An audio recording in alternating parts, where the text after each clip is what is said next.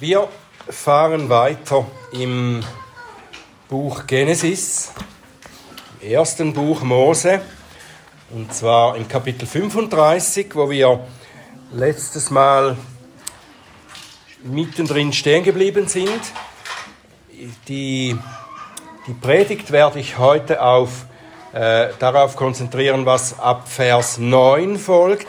Aber ich denke, für den Zusammenhang lesen wir noch einmal ab Vers 1, also Genesis 35, 1 bis 15. Und das ist Gottes Wort. Und Gott sprach zu Jakob, mache dich auf, ziehe hinauf nach Bethel und wohne dort und mache dort einen Altar dem Gott, der dir erschienen ist, als du vor deinem Bruder Esau flohst. Da sagte Jakob zu seinem Haus und zu allen, die bei ihm waren, Schafft die fremden Götter weg, die in eurer Mitte sind. Reinigt euch und wechselt eure Kleider. Dann wollen wir uns aufmachen und nach Bethel hinaufziehen. Dort werde ich dem Gott einen Altar machen, der mir am Tag meiner Not geantwortet hat und der mit mir gewesen ist auf dem Weg, den ich gegangen bin. Und sie gaben Jakob alle fremden Götter, die in ihrer Hand waren, und die Ringe, die an ihren Ohren hingen, und Jakob vergrub sie unter der Terebinte, die bei Sichem ist. Und sie brachen auf, und der Schrecken Gottes kam über die Städte, die rings um sie her waren, so dass sie den Söhnen Jakobs nicht nachjagten. So kam Jakob nach Luz, das im Land Kanaan liegt. Das ist Bethel. Er und alles Volk, das bei ihm war. Und er baute dort einen Altar und nannte den Ort Bethel. Denn dort hatte Gott sich ihm offenbart, als er vor seinem Bruder floh. Und Deborah, die Amme Rebekkas, starb und sie wurde unterhalb von Bethel begraben unter der Eiche und gab ihr den Namen Alon Bachut. Und Gott erschien dem Jakob noch einmal, als er aus Padan Aram kam. Und er segnete ihn. Und Gott sprach zu ihm, Dein Name ist Jakob, Dein Name soll nicht mehr Jakob heißen, sondern Israel soll dein Name sein. So gab er ihm den Namen Israel. Und Gott sprach zu ihm, ich bin der Gott, der Allmächtige, sei fruchtbar und mehre dich. Eine Nation und eine Schar von Nationen soll aus dir entstehen, und Könige sollen aus deinen Ländern hervorkommen. Und das Land, das ich Abraham und Isaac gegeben habe, Dir will ich es geben, und deinen Nachkommen nach dir will ich das Land geben. Und Gott fuhr von ihm auf an dem Ort, an dem er mit ihm geredet hatte. Und Jakob richtete einen Gedenkstein auf an dem Ort, an dem er mit ihm geredet hatte, ein Denkmal aus Stein und spendete darauf ein Trankopfer und goss Öl darauf. Und Jakob gab dem Ort, wo Gott mit ihm geredet hatte, den Namen Bethel. Lieber himmlischer Vater, wir danken dir für dein Wort. Wir danken dir, dass wir das hören dürfen und noch mehr, dass wir daraus lernen dürfen. Herr, öffne du unser Verständnis, unseren Geist, dass wir dich so verstehen, wie wir dich verstehen müssen, so dass wir dir besser nachfolgen können, lieber Herr. Und öffne du meine Lippen, dass sie deinen Ruhm verkünden. Amen.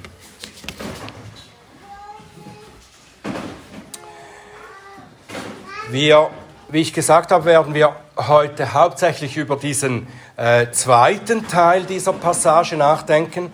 Das beginnt dann bei Vers 9. Das letzte Mal hatte ich zu Beginn ja erklärt, dass Jakob an eine Schlüsselposition in seinem Leben gekommen war. Er hatte auf eine Weise Buße getan, wie er das bisher nicht getan hatte.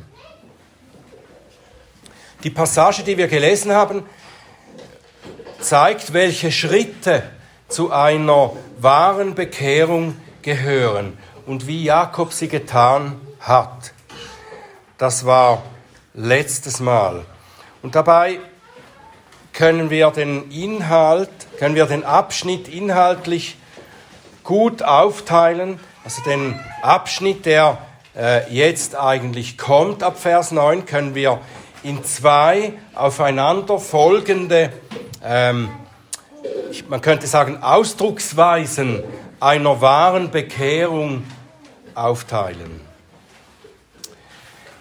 Die erste über also die, die erste Ausdrucksweise der wahren Bekehrung, über die wir letztes Mal nachdachten, die handelt davon, wie sich Jakobs Buße, äh, Jakobs Umkehr zu seinem Gott konkret äußerte. Sie beschrieb sozusagen den Anfang der Buße. Jakob hört auf Gottes Ruf. Und daraufhin räumt er mit seinen Familienangehörigen und mit seinen, all seinen Leuten, räumt er die falschen Götter aus und betet dann seinen Gott so an, wie es ihm von Anfang an aufgetragen wurde von dem Herrn. Das war das letzte Mal.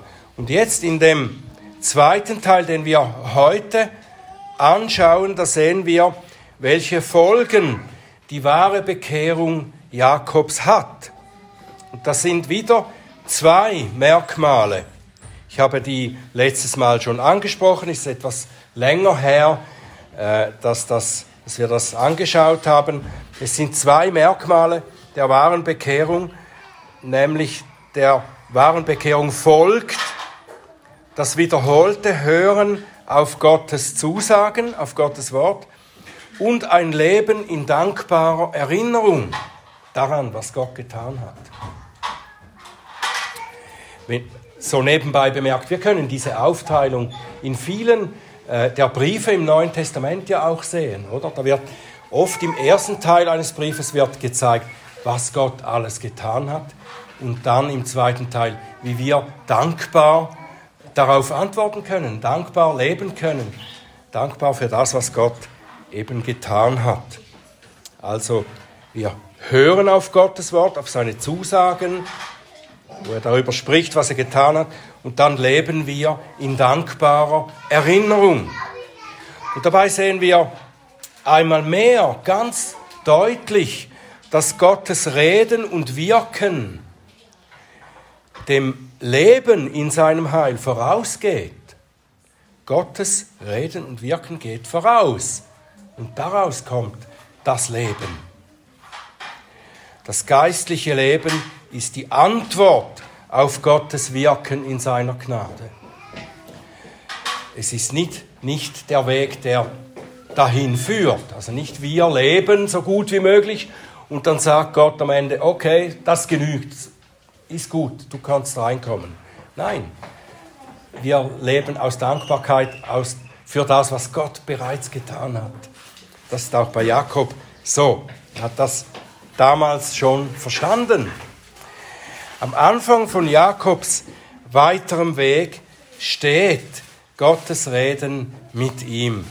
Und dieses Reden, das besteht aber nicht nur aus Worten und Sätzen. Immer wenn Gott redet, dann schafft er eine Realität. Gottes Wort ist kreativ, schöpferisch. Wenn Gott spricht, dann geschieht etwas. Was Gott spricht, das geschieht. Er sprach, es werde Licht und es wurde Licht. Und alles weitere hat er so ins Leben gerufen. Er spricht zum Menschen, lebe und er lebt. Und zu Jakob spricht er nicht nur, sondern es heißt hier auch, Gott erschien Jakob. Er erschien, er kam zu ihm und er segnete Jakob. So geschieht Gottes Offenbarung an Jakob. Er erscheint er kommt zu ihm und er segnet ihn. Gott ist in Jakobs Leben anwesend. Er offenbart sich ihm. Und in dieser Offenbarung segnet er Jakob, indem er ihm bewusst macht, wer Jakob ist. und wer Gott für ihn ist. Diese zwei Dinge zeigt er ihm, wer Jakob ist, zeigt ihm seine Identität und er zeigt ihm, wer sein Gott ist, Gottes Identität. Diese Dinge sind, sind absolut wichtig als Voraussetzung, dass wir überhaupt für Gott leben können. Wir müssen erkennen, wer wir sind und wer Gott ist. Und Gott bestätigt noch einmal, dass er nicht mehr, dass Jakob nicht mehr nach seinem alten Namen Jakob genannt werden soll, sondern Israel soll er genannt werden. Und das spricht von Jakobs neuer Identität. Israel, er ist der Mann, der Gott am Pniel begegnet ist. Also Israel, Pniel, da steckt Gott drin in beidem. Israel ist der Mann, der mit Gott gekämpft hat. Ich komme später noch darauf zurück. Also der Gott ist in dem Namen drin. Gott hat am Pniel Jakob zu einem Menschen, zu einem neuen Menschen gemacht und darum ist er Israel. Gott hat sich mit ihm verbunden. Und die Bundesverheißung, die Gott schon Abraham gab und die er danach immer wieder wiederholt, ist, ich werde euer Gott sein und ihr werdet mein Volk sein. Ich werde euer Gott sein und ihr werdet mein Volk sein. Das spricht von dem Bund, den Gott mit seinem Volk, mit seinen Leuten, mit seinen Gläubigen schließt. Und darin hat Jakob und alle, deren Gott der Gott Israels ist, haben sie eine neue Identität ihre Identität in Gott. Und mit dem Namen Israel gibt Gott uns auch das Siegel. Er drückt uns das Siegel auf und sagt, wir sind sein Besitz, wir gehören ihm.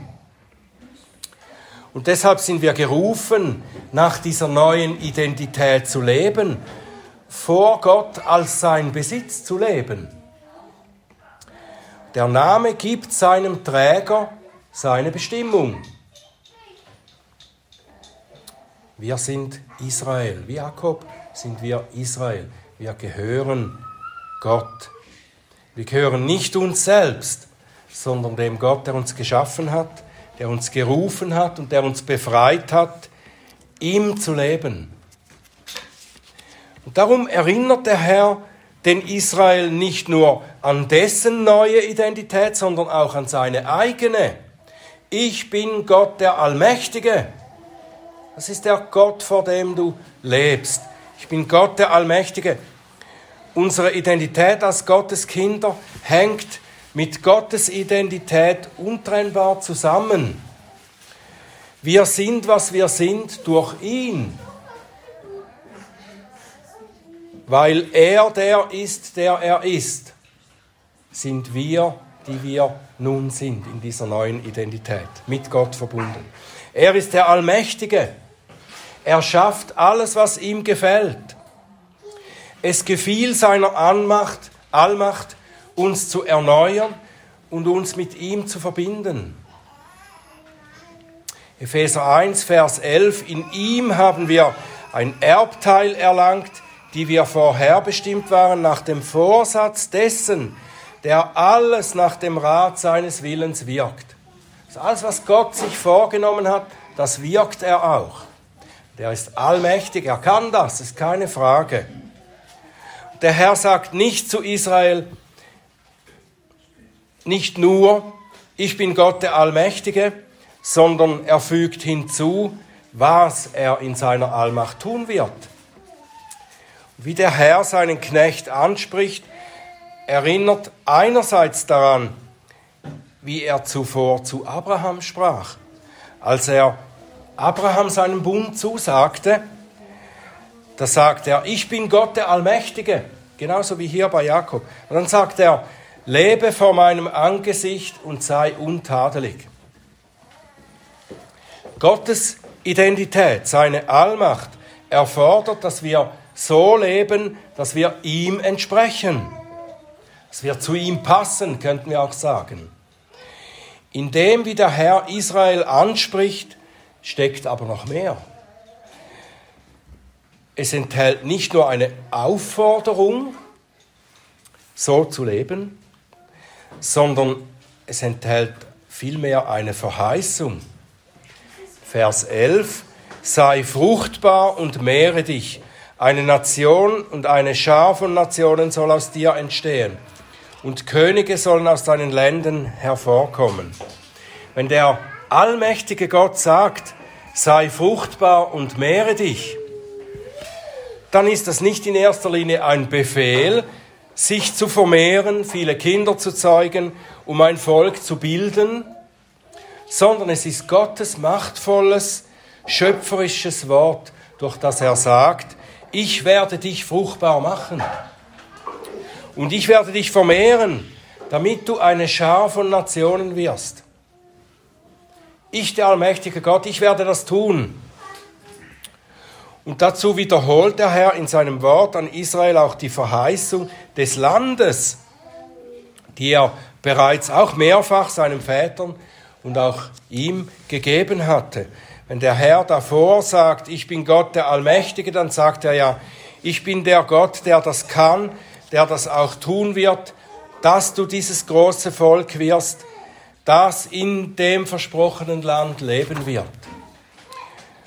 Also, schau auf mich und erwarte es von mir. Du bist nicht mehr Jakob, der alles selber für sich plant und aus eigener Kraft herbeiführt. Du bist Israel, der Gotteskämpfer. Und ich denke, wir sollten die Bedeutung dieses Namens Israel, der Mann, der mit Gott kämpft, sollten wir nicht vor allem so verstehen, dass er gegen Gott kämpft. In gewisser Weise hat Jakob auch gegen Gott gekämpft, indem er seinen eigenen Willen durchsetzen wollte und von Gott erwartet, dass, dass er seinen Willen segnet. Aber es bedeutet mehr. In diesem Namen steckt auch etwas, das äh, nach vorne blicken lassen soll. Dass er mit Gott kämpft. Zusammen mit Gott. Ja, sogar, dass Gott für ihn kämpft. Weil Gott für ihn kämpft, kämpft er zusammen mit Gott so wie Mose auch später zum Volk Israel sagte, als sie wieder vor unüberbrückbaren Schwierigkeiten standen. Sie standen vor dem Meer und hinten kamen die Ägypter. Und Mose sagt zu ihnen im Namen des Herrn, der Herr wird für euch kämpfen und ihr sollt still sein. Also nicht ruhig sagen, sein und nicht sagen, sondern ihr sollt stillhalten. Schaut auf den Herrn, er kämpft für euch. Natürlich in der Sache, die der Herr will, dass ihr sie erfüllt. Gottes Wort und Zusage ist, wie schon gesagt, in besonderer Weise zu Jakob gekommen. Sein Reden ist, Gottes Reden ist eingeklammert in diese beiden Aussagen in Vers 9 und 13. In Vers 9 heißt es, Gott erschien dem Jakob, dann redet er zu ihm. Und Vers 13 heißt, und Gott fuhr von ihm auf. Und dadurch wird Gottes besondere Gegenwart deutlich. Es ist eine besondere Offenbarung, die später nicht mehr auf diese, diese Weise beschrieben wird. Danach wird Jakob oder Israel davon leben, dass er diese Worte festhält, ohne dass er neue spezielle Offenbarungen bekommt. Wir könnten sagen, dass er in einer ähnlichen Situation lebt, wie wir sie heute haben. Wir bekommen keine speziellen neuen Offenbarungen mehr von Gott sondern wir leben von dem Wort Gottes, das er den Vätern gegeben hat und das diese aufgeschrieben haben. Eigentlich ist sogar das Neue Testament keine neue Offenbarung, es ist einfach die Erklärung und die Bestätigung und die Erfüllung der Offenbarungen, der speziellen Offenbarungen im Alten Testament. Sie werden da ausgepackt im Neuen Testament, näher erklärt und gezeigt, wie sie sich erfüllt haben in Christus. Gott gibt uns keine neuen Offenbarungen mehr. Spezielle Offenbarungen.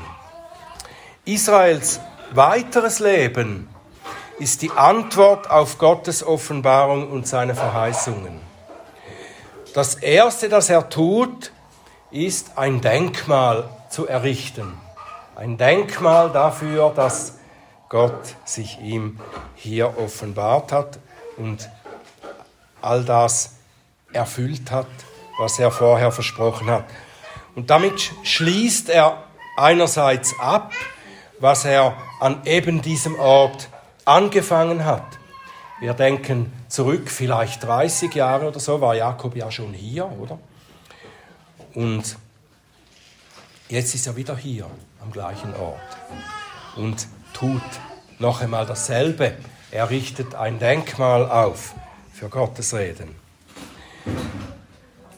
Damals hat er das erste Mal Gottes Verheißungen bekommen. Und er hat daraufhin gesagt, wenn der Herr mit mir ist, wie er versprochen hat, und mich bewahrt auf dem Weg und mich hierher zurückbringt, und dann soll er mein Gott sein und ich will ihm dienen. Und in den Jahrzehnten, die folgten, hat er reichlich erfahren, wie der Herr seine Verheißungen erfüllte. Er hat ihm mehr als das Gewünschte gegeben und hat vor allem Jakob selber verändert und ihn zu einem neuen Menschen, eben zu Israel gemacht. Und darauf schaut er jetzt zurück, wenn er wieder an diesem Ort ist und richtet wieder das Denkmal auf in dankbarer Erinnerung an das, was Gott getan hat. Und damit ist seine Handlung jetzt auch der Start in das neue Leben, das Gott ihm gegeben hat. Und er drückt damit etwas absolut Wichtiges aus. Das Leben des Gläubigen ist die dankbare Antwort auf das, was Gott versprochen und geschenkt hat. Das ist es. Das Leben des Gläubigen, das christliche Leben ist die dankbare Antwort auf das, was Gott versprochen und geschenkt hat. Es ist immer Antwort. Dankbare und gehorsame Antwort auf Gottes Wirken und nicht Voraussetzung. Am Anfang, bevor der Herr ihn geführt und gelehrt und erzogen hatte, dachte Jakob eher, dass er mit Gott einen Deal machen könnte. Ihr erinnert euch sicher daran zurück, hier das erste Mal in Luz, das er dann Bethel nannte. Und er versprach seine Kooperation mit Gott, wenn er ihm gibt, was er sich wünscht. Und sein Bekenntnis könnte damals könnte etwa so ausgedrückt werden, wie wir das heute auch oft hören, hilf dir selbst, dann hilft dir Gott. Das kennt ihr, oder? Hilf dir selbst, dann hilft dir Gott. Aber jetzt, nachdem Jakob gelernt hat, dass Gott denen hilft, die sich nicht selber helfen können, da baut er allein auf das, was Gott an ihm getan hat. Er lebt sein Leben weiter im Vertrauen darauf, dass Gott der Handelnde ist und er der Empfangende. Bleib dabei. Du kannst nichts dazu tun. Du kannst da nichts Neues hineinbringen, das irgendetwas nützt, dass Gott irgendetwas nützt oder hilft. Gott ist der Handelnde Du bist der Empfangende oder die Empfangende. Und wenn Jakob oder eben Israel jetzt diesen Ort, an dem Gott ihm in seinem Wort wieder begegnet ist, wenn er das, diesen Ort erneut Bethel nennt, also Haus Gottes, dann tut er es mit einer ganz anderen Erkenntnis dieses Gottes, als er es das erste Mal getan hat. Damals hat er den Ort Haus Gottes genannt, weil er eine wunderbare übernatürliche Erscheinung gesehen hatte. Ihr erinnert euch diese Himmelstreppe, da hat sicher alles geleuchtet und die Engel stiegen da auf, rauf und runter. Und er war überrascht über diese großartige Erscheinung und sagte sich, das ist so wunderbar, das muss das Haus Gottes sein hier. Und jetzt weiß er, das ist das Haus Gottes, weil das Wort des allmächtigen und treuen Gottes hier wohnt. Das ist viel mehr als diese wunderbaren Erscheinungen. Sieht es vielleicht zuerst nicht so aus, aber es ist wirklich viel mehr. Da, wo das Wort Gottes ausgeht und wohnt, da wohnt Gott der Allmächtige. Und Jakob lebt sein Leben jetzt von diesem Ausgangspunkt aus. Und darin ist er Israel, nicht mehr Jakob. Das Haus Gottes ist da, wo der allmächtige Gott spricht. Und damit ist es nicht an diesen Ort gebunden, sondern das Haus Gottes ist überall. Überall da, wo der lebendige, allmächtige Gott spricht. Und was Jakob oder Israel damals noch nicht so genau wusste, ist, dass Gottes Haus in Wirklichkeit nicht ein Gebilde oder ein Gebäude an einem lokalen Ort ist. Das wusste er noch nicht, konnte er nicht, nicht so genau sehen. Und das wird Gottes Volk erst noch lernen. Sie werden dann ein Zelt errichten, nachdem, wie Gott ihnen das sagt. Mose wird gesagt, du sollst das Zelt so einrichten, nach dem, was du in der himmlischen Herrlichkeit gesehen hast als Vision. Nach diesem Vorbild baust du das Zelt. Und später sollen sie einen Tempel bauen. Von dem Tempel dachten sie, dass Gott, Gott dort wohnt. Im Zelt und im Tempel standen ja die Symbole, die Gottes Gegenwart darstellen. Aber schon die Tatsache, dass die Israeliten das Zelt bauten, es war etwas Mobiles, oder? Das konnten sie auf ihrer Reise mitnehmen. Das zeugt davon, dass Gott immer an allen Orten in ihrer Mitte ist. Und der Tempel, der dann auf dem Berg gebaut wurde, auf dem Abraham seinen Sohn opfern sollte ursprünglich und wo dann der Herr stattdessen das stellvertretende Opfer gab. Dieser Tempel zeugt davon, dass Gott in diesem Opfer gegenwärtig ist, das im Tempel nur als Vorschattung auf das endgültige Opfer wiederholt gebracht wurde. Es ist das Opfer, das auch das Wort Gottes ist, der Sohn Gottes, Jesus Christus. Von ihm sagt uns die Bibel auch, dass er das eigentliche Haus Gottes, der Tempel ist. Als David seinen Gott ehren wollte, da wollte er ihm einen prachtvollen Tempel bauen. Das sah so aus, wie das seine Idee war zuerst. Und dann spricht Gott durch den Propheten zu ihm. Und er sagt, 2. Samuel 7, ab Vers 5, ich zitiere hier einige Verse daraus, so spricht der Herr, du willst mir ein Haus bauen als Wohnung für mich? Wahrhaftig, nie habe ich in einem Haus gewohnt von dem Tag an, als ich die Söhne Israel aus Ägypten herausgeführt habe, bis zum heutigen Tag, sondern ich bin umhergezogen in Zelt und Wohnung. In der ganzen Zeit, die ich unter allen Söhnen Israels umhergezogen bin, habe ich da jemals zu einem der Stämme Israels, dem ich gebot, mein Volk Israel zu weiden, ein Wort geredet und gesagt, warum habt ihr mir nicht ein Haus aus Zedern gebaut? So verkündigt dir nun der Herr, dass der Herr dir ein Haus machen wird. Nicht du sollst Gott ein Haus bauen, der Herr wird dir ein Haus bauen. Wenn deine Tage erfüllt sind und du dich zu deinen Vätern gelegt hast, dann werde ich deinen Nachkommen, der aus deinem Leib kommt, nach dir aufstehen lassen und werde sein Königtum festigen. Der wird meinem Namen ein Haus bauen. Und ich werde den Thron seines Königtums festigen für ewig der Herr sagt zu David, nicht du sollst mir ein Haus bauen, sondern ich werde dieses Haus bauen. Nämlich indem ich deinen Nachkommen aufstehen lasse. Er wird das Haus Gottes bauen. Und zuerst baute dann natürlich Salomo, der Sohn Davids, den Tempel. Salomo war aber nur das Vorbild für den eigentlichen verheißenen Sohn Davids, Jesus Christus, der das Haus Gottes bauen wird. Und der eigentliche Tempel ist nicht ein Haus aus Stein, sondern der Christus selbst. Das hat Jesus mehrmals erklärt. Sie haben es zwar zuerst überhaupt nicht verstanden.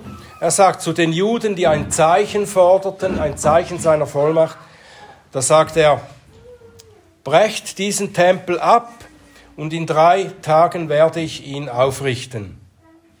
Da sprachen die Juden, 46 Jahre ist an diesem Tempel gebaut worden und du willst ihn in drei Tagen wieder aufrichten. Und Johannes erklärt dann, er aber sprach von dem Tempel seines Leibes. Die Feinde Jesu brachen ihn, den Tempel, ab, indem sie ihn töteten.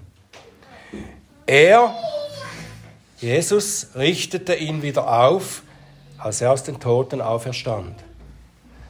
Da wurde den Aposteln und den Gläubigen immer deutlicher, dass das Haus Gottes, der Tempel, nicht ein Haus aus Stein, sondern ein geistliches Haus ist. Und der samaritischen Frau am Brunnen erklärt Jesus, dass man Gott nicht mehr an einem Ort, in einem bestimmten Tempel anbeten wird. Es kommt die Stunde und ist jetzt, da die wahren Anbeter den Vater in Geist und in Wahrheit anbeten werden, denn auch der Vater sucht solche als seine Anbeter. Gott ist Geist und die ihn anbeten, müssen in Geist und Wahrheit anbeten. Wer Gott durch Jesus Christus anbetet, der betet ihn so in Geist und Wahrheit an. Es sind die Gläubigen, die nun nach der Auferstehung Jesu und der Ausgießung des Geistes den Tempel bilden. Der Leib Christi, das ist seine Kirche, sie ist der Tempel als sein Leib. Und so sagt der Apostel Paulus 1. Korinther 3:16, wisst ihr nicht, dass ihr Gottes Tempel seid und der Geist Gottes in euch wohnt? Und weiter im Epheserbrief erklärt er, Epheser 2, 20 und folgende, ihr seid aufgebaut auf der Grundlage der Apostel und Propheten, wobei Christus Jesus selbst Eckstein ist.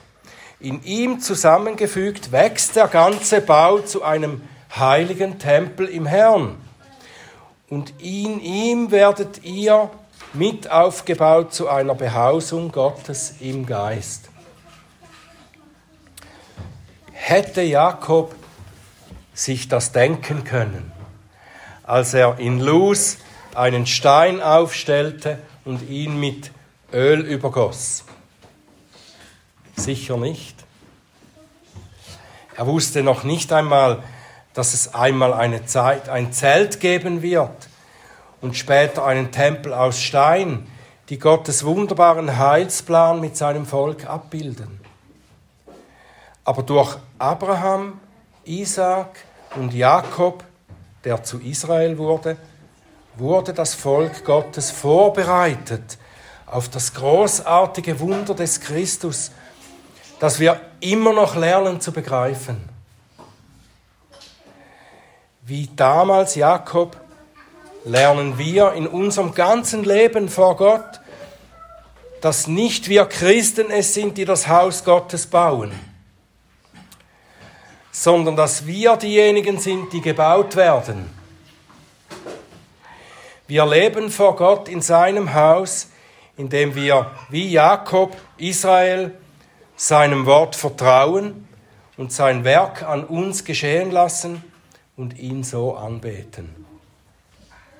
Wir tun das, indem wir hören auf das, wozu uns der Herr durch Petrus auffordert Seid als neugeborene Kindlein begierig nach der unverfälschten Milch des Wortes, damit ihr durch sie heranwachst, wenn ihr wirklich geschmeckt habt, dass der Herr freundlich ist.